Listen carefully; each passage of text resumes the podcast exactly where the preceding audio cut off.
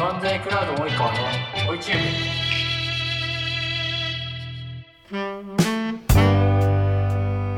また違う切り口で言うと、まあ、どれぐらいのサイズ感のディールサイズから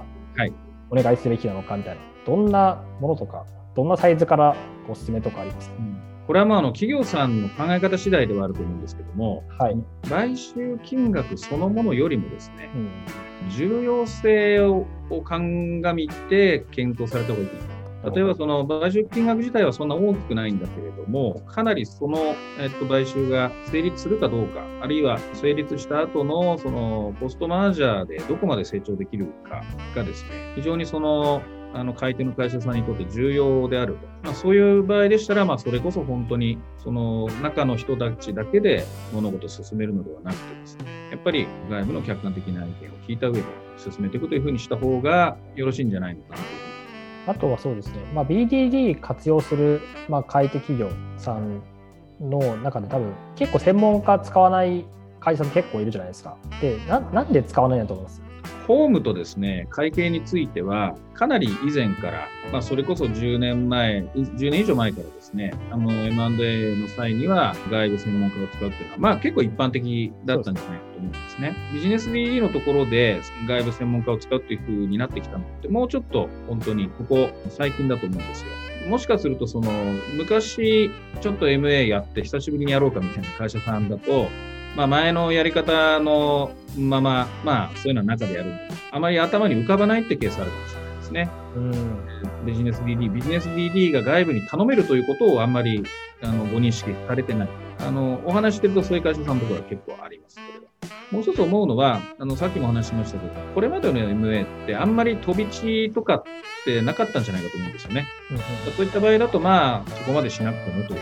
ことが、まあ、かつてはあったんだろうと。同じノリでその、あまり社内に知見がない分野にもですね、じゃあ中でやっちゃえばいいじゃん。とお金もったいないじゃん。うん、いうことになると、まあ実はそこでちょっとこうね、節約したつもりのお金が、後でまあ何倍か何倍何十倍になっちゃうってことも、で帰ってきちゃったこともありますので。実際この、なんですかね、これは実際あるのかどうか知りたい、こちら、まあ、僕は知りたいんですけど、ええ、DDD した結果、なんか改善性が高いよね、まあ、第三者から改善第三者の評価によって、まあ、その事業のまあ、外絶が高いってなって、金融機関から調達することとかって可能だったりもするんですか？それはあると思います。あの別に我々そのためにということでご依頼いただくわけではありませんけれども、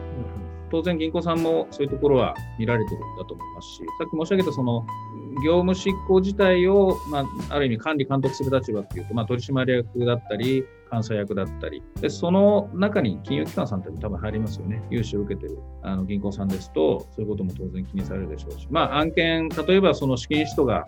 例えば融資を申し込んだ時の資金使途が M&A だ。まあ、そういう場合は当然そのどういう内容なんだっていうのを客観的に見れる治療金融機関は要求してくると思います。はい、なんかソフトバンク、かなりデッドでファイナンスして買ってるイメージだったんで、そういうのします。ソフトバンクも当然、過去は MA の際は、あんまりそういう、なんて言うんでしょう、外部へのアドバイザリーフィーとかですね、そういったものは糸目をつけないというか、うきちんと、まあ、コストもかけて、ちゃんと分析するっていうのは、まあ、文化としてありますね。とまあ一般的な質問になっちゃうんですけど、ビジネス DD の種類とはみたいなところビジネス DD の、ビジネス DD の中の種類ですね。はい。それはその我々があのどういうあの分析をご提供しているかっていうのをちょっとご説明したらいいかもしれないですよね。で、あの通常大体のケースで必要とされるのは当然その企業そのもののですね、その過去から現在までのいろんなその事業推移ですよね。遠隔と言ってもいいかもしれませんけれども、今例えばどういう事業でいくら売り上げていって、いくら利益が出ていると。じゃあその事業っていうのが一体その何年前からどんな風に成長してきたのか、で、その成長してきた理由っていうのはどういう理由だったのか、まあ、そういうことも含めた as it is の現在の会社の状態を構成してるもの。でここについて一通り見ていくっていうのが、まあ、あのほとんどのビジネス DD では一つの、まあ、パートになる。で、その中には実はその数字のことだけではなくて、例えばその役員の履歴とかですね、履歴というかその会社によっては結構その役員の入れ替わりが激しい会社とかなんかもあったりするんですよね。うん、当然社員もそうですけど、役員なんかだともっとよ、このその辞めるときに辞めるなりの理由があるあの何もないのに普通辞めないので、だからどういうそこに出来事があったんですかと。何が理由でそこで役員が入れ替わったということだったり、あとは資本の移動ですね。資本の移動もやっぱり経緯として当然、そのデータ上で追うのもありますけれども、ななぜそうなんだこれについても必ず、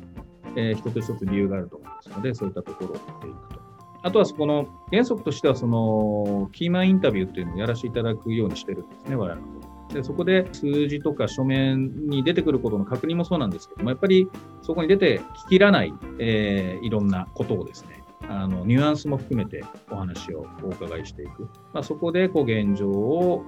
理解することのまあ材料にさせていただく。でもう一つのよくある大きなパートっていうのは、これはまああの必ずしも全部ということではないんですけども、うん、やっぱり未来に向けての話ですよね。そのそれぞれの会社が、えー、今描いているその今後の事業戦略、今後今後の事業計画。で、これはその数字だけではなくて、まあ当然数字を作る背景としてもですね、考え方、戦略というのがあるはずなので、まあ、そういったことまで含めて、じゃあ、どういう市場に対してどういうふうにものを見てるから、えー、どういう計画になってるのか。でそこに対して、その必要なリソースっていうのはどんなふうに強化していく予定なのかと、ま、そういったことも含めたその、ま、将来に向けての計画を、ま、きちんと聞かせていただくということと聞かせていただいた内容調査した内容をもとに計画それ自体の蓋然性というかですね本当にそれ行くんかというようなことについてのあの確認っていうのをやっていくことになる。あと3つ目あるとすると、まあ、いわゆる同業他社との比較。これはあの実は株価の価値算定なんかをする際に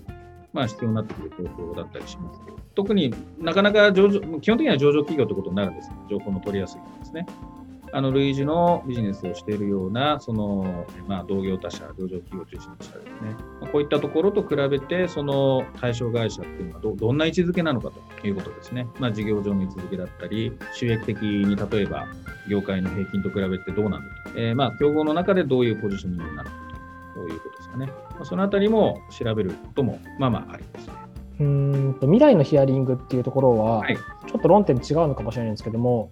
なシナジーをどこまで織り込むのかみたいな話とかも、はい、まあ、ここのパートでやられる感じなんですか今、それあの、もう一個あるとすればということで申し上げようと思ったんですけど、はい、あのシナジーの話はただですね、対象会社の分析だけではやりきれないんですね。すね当然、その買い手さんの企業のことも、企業、楓さんの企業が今後どういうその戦略をお持ちで、そのためにどんなふうに対象会社を役立ってもらいたいかと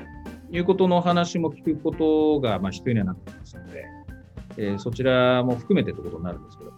なので、そこもあのご依頼の内容としていただくことも結構ありますね。まあ、それがもうさっき申し上げたその後に実際 PMI でその時に考えたシナジーの戦略をですね、まあ、実際に実行していくというのはその PMI になってくる久美さんさんの会社の方ではそのシナジーの、えーと、ところもいわゆるクイックヒットというか、まあ、1年以内に発言しやすい角の高いシナジーみたいなものとか、まあ、結構難易度高いシナジーとかこうなんだろうマッピングしてうまく重み付けされて、ね、停止されてる感じなんですか？あのそこまでやるとまあまあ時間はかかるんですけども、まあまあまあ。ケースによってはありますね。ですので、そうすると単なるデューデリジェンスの領域は少しちょっとはみ出たりはするんですけども、もちろんそういうお仕事も我々コンサルティングとしては昔からよくやってますので、まさに今、及川さん言われたようなケースも、まあ、ちょっと時間があるときですね、それはね。うん、1ヶ月でっていうとなかなか難しいですけれども、もう少しこう、あの、ある程度有効的な相手と時間かけながら話が詰めてくるみたいなところであると、えー、そこまで含めてやっていくってケースが結構あります。結構僕がスタートアップで M&A をよく見ててあの思うのはそのやっぱシナジーこの難易度高いシナジーを結構過大評価して追い込んでしまうみたいなのは結構分かりやすい失敗だなみたいなところがあるんで、なんかそこのあたりはすごいなんかニーズありそうだなというふうに勝手に思ったというでね。どうしてもやっぱり買いたいって思ってる人がいるから、まあ MA と進むわけでですね。で買いたいと思ってると、まあ、ちょっとやっぱり、どっちかっていうと、いいところを見たがりますよね、人。うん、これもだから優秀かどうかっていうよりは、もうその立場にいて、その局面だと、人はそういうふうに物事を見がちだってことだと思うんですけれども、うん、客観的にまあおっしゃったように、それ、そのシナジー、課題じゃないとか、うん、具体的にどうやって実行していくのかってところが詰まってないよねとかいうことは指摘しやすいですよね。まあ、キーマンインタビューされるというところで、はい、これもなんかスタートアップの M&A っていうところによくあるテーマだと思うんですけどもやっぱり入社後というかジョイン後に辞めてしまうみたいなケース、うん、その辺はなんかキーマンインタビューからどうどうどういう経営者はその匂いがするなとか、結構読み取るもんなんですか？なかなかどこまでですね、どの立場の人に聞いていいかっていうのは、我々だけでは決められないので、まあ、事前に確認しておくんですよね。例えばその、はい、この話を具体的に知ってるのは、例えばですけど、社長と CFO だけだとか、まあ、こういうケースもあったりはするので、あるいは、なんとなく事業提携の話は聞いてるけども、具体的に株がどうなるかとか、例えばですね、社長の株が全部売られるということまでは知らないようなケースで、まあ、あるわけですよね。まあ、社長さんなり CFO さんなり、案件についてすべてこう、責任を持つような立場の人たちには直接ぶつけますけれども、うん、社員大丈夫ですかと。まあ、それこそその、まあ、ベンチャーでもそうでしょうけども、創業以来、そのずっとこう、何年も頑張ってきた人たちが、まあ、主要事業の幹部をしてるみたいまあ、結構そういうケース多いわけですよね。まあ、そういう人たちが本当に大丈夫かどうか。で、まあ、そこはまあ、頭に入れた上で、えー、その当事者に対しても、まあ、ヒアリングをかけていくということですね。ただ、そこで そんな家庭の話ができるわけでもないので、うん、もちろんそれはして、あのしても差し支えない範囲のところでは聞きますけれども。まあ、同時になんかマネジメントインタビューもされるんですよね、きっと。そうですね。はい。はい、マネジメントインタビューの時に、まあ、よくあるロックアップ期間あるけどやる気を失っちゃうみたいな企業家すごい多いと思うんですけど、どう見分けて、かつ、なんかどういうインセンティブ設計すればいいんですかね？そこまで僕らが直接的に何かこの人にはロックアップした方がいいですよとかいうことまではあんまり通常立ち入らないですけれども、例えば案としてそういうものをお持ちでですね、今の買収する側がこういうふうに想定してるんだけど、本当に彼は大丈夫だろうというようなことが例えば、まあ、あの実はとても聞きたい重要な部分なのであれば、あのそれは聞くようにしますね。もちろんあの聞き方がありますけれども。とは質問で、まあ、ちょっと最後にちょっと時間の5分ぐらいなんですけど、はい、ちょっとビジネス DD で最後にちょっと重視すべきポイントはっていう質問あるんですけど。あれですかね、その我々にご依頼いただくクライアントさんの立場で重視すべき。そうですね。見とくことでよろしいですよね。はい、うん、ここはよく見とけみたいな。はい。同時期に並行して、そのホームのデューデリで、その主要な契約を見たりとか、あるいは社内のコンプライアンス見たりとか、いうことも通常やってるんですよね。あとはその財務の理由、財務会計の理由デリで、結構 BS の方はしっかり見たりだとか、要するにその数字と実態が本当に乖離してないかっていうことを、数字というかまあ書類とですね、書類で言われてることと実態の乖離がないかってことは、まあ結構そちらのビューデリで一生懸命調べていくことになるんじゃないかと思うんですよ。で、僕らの方はやっぱりそこに現れきれない部分なんだと思うんですよね。なので、それこそ人のインタビューから得られる情報の部分だったりだとか、中のことだけじゃなくて、例えば競合他社と、まあ、横で比べてみたときに、こういうところがまあ優れてるとか、あるいはその逆だとかですね。あとは、もう一つはその、将来に向けての話ですね。あの、財務法務のデューデル、やっぱりどうしてもこれまでのことのみをですね、基本的には精査してくるデューデルになりますので、やっぱり彼らが今かん何を将来に向けて何を考えてどんな戦略を持っているか。でそれが現れてきている事業計画の内容っていうのが、まあ、本当に妥当なものなのかどうか。将来に向けての事業計画が買い手側の企業にとってどんな意味を持つどんなシナジーを埋める可能性があるかでこういったところをやっぱり重視してご依頼いただくといい成果が出るんじゃないのかなというふうに思いますね。まあ、クライアント側も丸投げせずにこちゃんとこう要件定義が、まあ、クライアント側も頑張った方がいいってことですそうですね。それは、あの、はい。これは、あの、デューデリに限らずだと思いますけども、はい。そこである程度真剣に考えていただければいただくほど、やっぱり我々も仕事やりやすいですし、本当に重要なところに、こう、ピンポイントでこう、当てて精査ができますよね。うんまあ、もちろんそれがないとできないってことではなくて、なくても我々の方でもちろん大体こうかなと思いながら、こちらからご提案しながらやったりもしますけど。丸投げになっちゃうと、元も子もないですもんね。レポート出しても読まないみたいな。そうですね。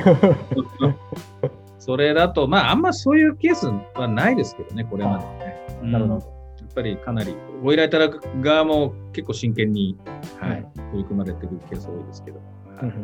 はい。質問は以上です。はい、えー、お二人どうもありがとうございました。ビジネス DD なかなかこう触れる機会があそんなに多くない中で、えー、結構参考になった方もいっぱいいらっしゃるのかなというふうに思います、えー、改めましてどうもありがとうございました。どうもありがとうございました。あどうもありがとうございます。はい。本日はこの辺で失礼させていただきたいと思います。どうもありがとうございました